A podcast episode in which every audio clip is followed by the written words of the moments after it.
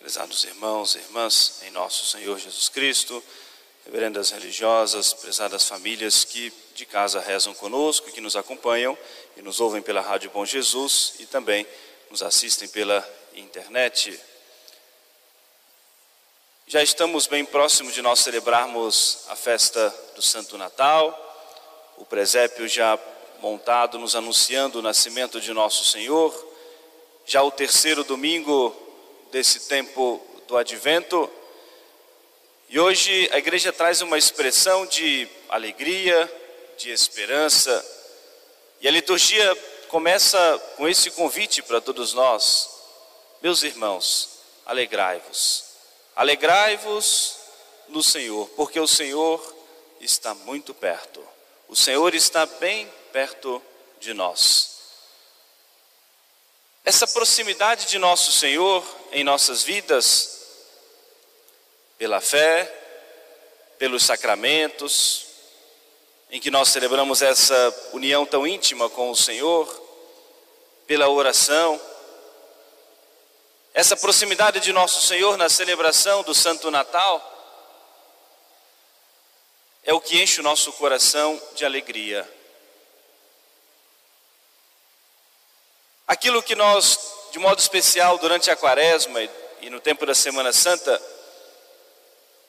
de modo muito enfático, a igreja nos mostra que seguir a nosso Senhor é um caminho de sacrifício, é renunciar a nós mesmos, é carregar a nossa cruz.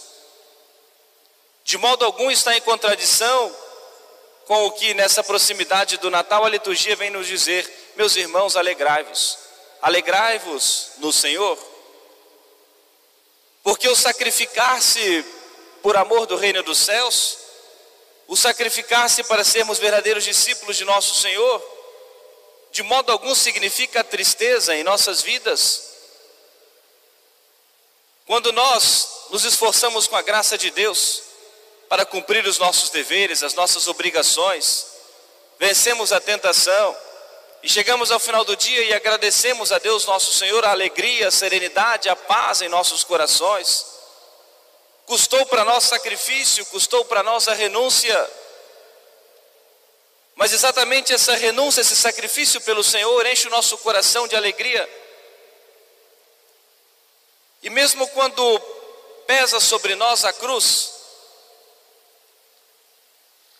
e nós olhamos para essa cruz, para esse peso maior sobre a nossa vida, que às vezes humanamente não nos causa alegria, e elevamos o nosso pensamento ao mais alto dos céus, sabendo que nós podemos aproveitar dessa tribulação, dessa cruz, para um dia alcançarmos o céu, e nós encontramos a serenidade, a paz e a alegria na esperança do Senhor. Servir a nosso Senhor é um caminho de cruz, mas um caminho de alegria. E por isso hoje nós somos convidados, a liturgia nos convida a isso, meus irmãos, alegrai-vos, alegrai-vos no Senhor. E por essa alegria por essa proximidade do Senhor, pela esperança que deve estar presente em nossos corações, para que um dia nós vivamos a alegria eterna que ninguém poderá nos tirar. Nós temos um caminho a seguir. O presépio sempre representa o caminho dos reis, dos pastores, e que traz um sentido espiritual para nós, o caminho que sempre nos leva a Jesus. Os pastores chegam de um lado, os reis de outros, e todos vão chegar em nosso Senhor, vão chegar ali na Sagrada Família, que é o centro do presépio. E traz esse sentido espiritual para nós nos caminhos da nossa vida, mas todos precisam ser direcionados para Jesus. E o apóstolo São Paulo começa a nos dizer: Meus irmãos, que a vossa modéstia seja conhecida de todos os homens, o Senhor está perto. A modéstia, no sentido espiritual maior, as virtudes, de modo geral. É tão importante a pureza do nosso coração para nós podermos, o mais indigno possível, nos aproximarmos de nosso Senhor. O presépio fala-nos muito sobre a família, sobre a educação, sobre a formação das crianças, dos jovens. É uma festa da família, a festa da Sagrada Família, uma festa da nossa família. E o quanto é importante, prezados irmãos e irmãs, a serenidade e a pureza que o ambiente do presépio nos transmite, nós levarmos isso para dentro das nossas casas. Para que o Senhor possa reinar nas nossas casas, nas nossas famílias, o ambiente da nossa família precisa ser um ambiente de pureza, de castidade, de honestidade. E as virtudes que são vividas e aprendidas em casa, que depois vão se refletir na sociedade.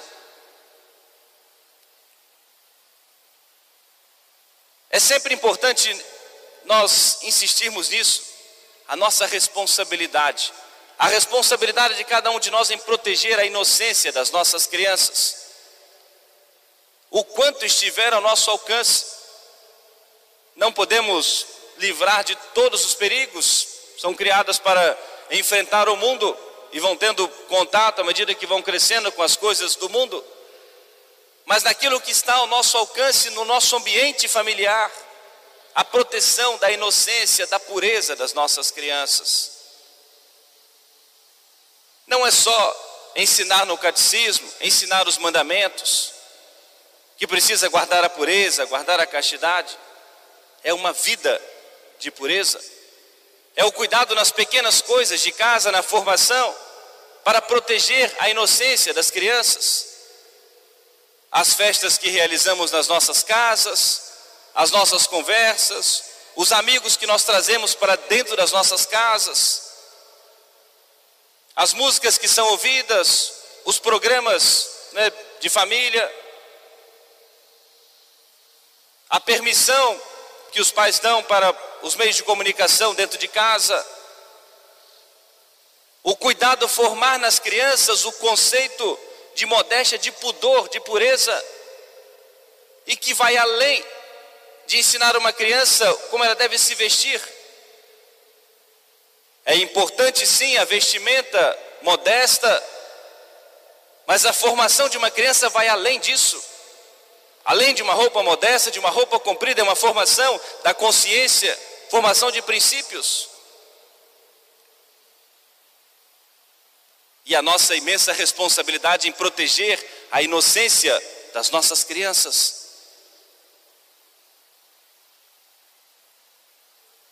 E eu gosto sempre de trazer as nossas reflexões e colocar de maneira bem prática em acontecimentos do nosso dia a dia porque às vezes fica somente nos princípios gerais. Nós lidamos com todas as idades, confessamos todas as pessoas em todas as idades. E as crianças normalmente são muito sinceras, muito verdadeiras. E como nós muitas vezes ficamos tristes, tentamos instruir, obviamente, uma criança sobre a pureza, sobre a modéstia, sobre a castidade. Mas na sua sinceridade, a criança vai expressar aquilo que muitas vezes é vivido em casa, a falta de cuidado dos pais. E às vezes, por, por estar no ambiente familiar, não tem o devido cuidado com a modéstia. Quantas crianças são colocadas pelos pais, por exemplo, para tomarem banho juntas? Ah, mas são irmãos. Mas por que não formar? Não, ou seja, ajudar a formar a sua criança esse conceito do pudor, da modéstia? Isso não está certo. Quantas vezes os pais com seus filhos se trocam, trocam a roupa diante dos seus filhos? Ah, mas é tudo família, tudo ambiente familiar, mas ensine aos seus filhos o pudor, o recato, a guarda da sua intimidade, da sua pureza. Isso não está certo. é mais do que colocar uma roupa modesta. São esses pequenos cuidados no dia a dia que vão protegendo, formando a inocência, guardando o pudor de uma criança e ensinando pelas ações práticas a vida o quanto ela deve se resguardar, proteger a sua própria intimidade e não expor.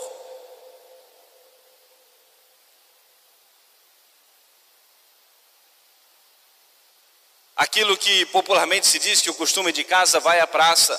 Uma criança bem educada, formada no pudor, na modéstia, na maneira de se portar, de se, de se comportar. E muitos desses costumes desses melhor do que costumes, desses ensinamentos vão se perdendo. Não se preocupam com onde as crianças estão brincando, com quem estão brincando, o que estão fazendo. Às vezes é uma mudança de comportamento e não vão acompanhando isso. Algo que toma tanto tempo de todos nós, sem exceção, se a gente não cuidar. É o uso da internet, dos celulares, e o quanto isso é preciso ser refletido pelos pais. Porque às vezes as coisas em casa acontecendo e os pais estão demasiado tempo fixos no celular e não veem o que, estão, o que está acontecendo à sua volta dentro da sua própria casa. A proteção, o cuidado da inocência das nossas crianças, o quanto estiver ao nosso alcance. O segundo ponto da nossa reflexão, a liturgia desse domingo nos convida a examinar a nossa consciência. Um grupo de fariseus foi perguntar a São João Batista quem ele era. Um homem que fazia milagres, um homem que era mortificado, um homem que pregava em nome de Deus, um homem de Deus. E poderia facilmente passar-se pelo Cristo. E foram perguntar a ele: Tu, quem és? És tu o Cristo? És tu Elias ou outro grande profeta? Tu, quem és? E com muita verdade, com muita humildade, ele respondeu: Eu sou apenas uma voz do que clama no deserto. Vamos trazer essa reflexão, essa pergunta e fazer aplicação à nossa vida. A igreja, nosso Senhor perguntando a nós: Tu, quem és? Como você se define diante de nosso Senhor? Diante desse Deus que conhece o nosso coração, que conhece a nossa consciência. Desde o princípio do advento, nós estamos dizendo isso, é tempo de reflexão, tempo de examinarmos a nossa consciência. Às vezes, até por falta de instrução, compreendo isso, pessoa se aproxima do confessionário, padre, eu quero pedir a Deus o perdão de todos os pecados. Sim, mas quais são eles? Não, mas eu quero de todos. Sim, mas eu preciso dizer quais são eles. Porque precisa examinar a sua consciência e identificar os seus erros para que possa corrigir esses erros que estão presentes nas suas vidas. Estamos cheios de pecados. Não basta dizer de modo geral, pedir a Deus o perdão de todos os pecados, mas examinar a consciência, identificar onde nós estamos errando, para nós corrigirmos esses defeitos, senão não tem fruto algum. Continuamos a repetir os mesmos gestos, as mesmas ações, os mesmos erros. E essa reflexão para nós nesse domingo, tu quem és? Será que somos pessoas verdadeiras, justas, honestas, fiéis? cumprimos os nossos deveres, as nossas obrigações, somos puros de coração, não nos deixamos levar pelo orgulho, pela vaidade, pela preguiça, por qualquer outro vício, qualquer outro erro. Diante do Senhor, fazemos essa reflexão, identificando os nossos erros, suplicarmos ao Senhor o perdão, a misericórdia e sempre acompanhado de um propósito de emenda. É assim que nós vamos dispondo, preparando o nosso coração para devidamente nos aproximarmos do Senhor no presépio. Para que não aconteça aquilo que São João Batista acusava hoje no Evangelho. Foram perguntar por que, que ele então batizava, se ele não era o Cristo, se ele não era um grande profeta. E ele dizia que era apenas uma voz que veio preparar o caminho do Senhor, mas disse algo importante: no meio de vós está um que vós não conheceis. Este é o que virá depois de mim, que veio antes de mim, e de quem não sou digno de desatar a correia dos sapatos. Que isso não se aplique à nossa vida. Jesus no meio de nós e nós não o conhecermos. Não é só sabermos da sua existência, sabermos dos seus ensinamentos, das suas verdades. Não é só conhecermos os seus milagres, tudo isso é importante. Mas esse conhecer, esse viver essa intimidade com o Senhor. E viver essa intimidade com o Senhor passa por esse caminho de conversão, de reflexão, de arrependimento dos pecados, de mudança de vida, de mudança de atitudes. Para que nós sejamos realmente, realmente íntimos do Senhor. É o convite da igreja para a nossa reflexão neste terceiro domingo.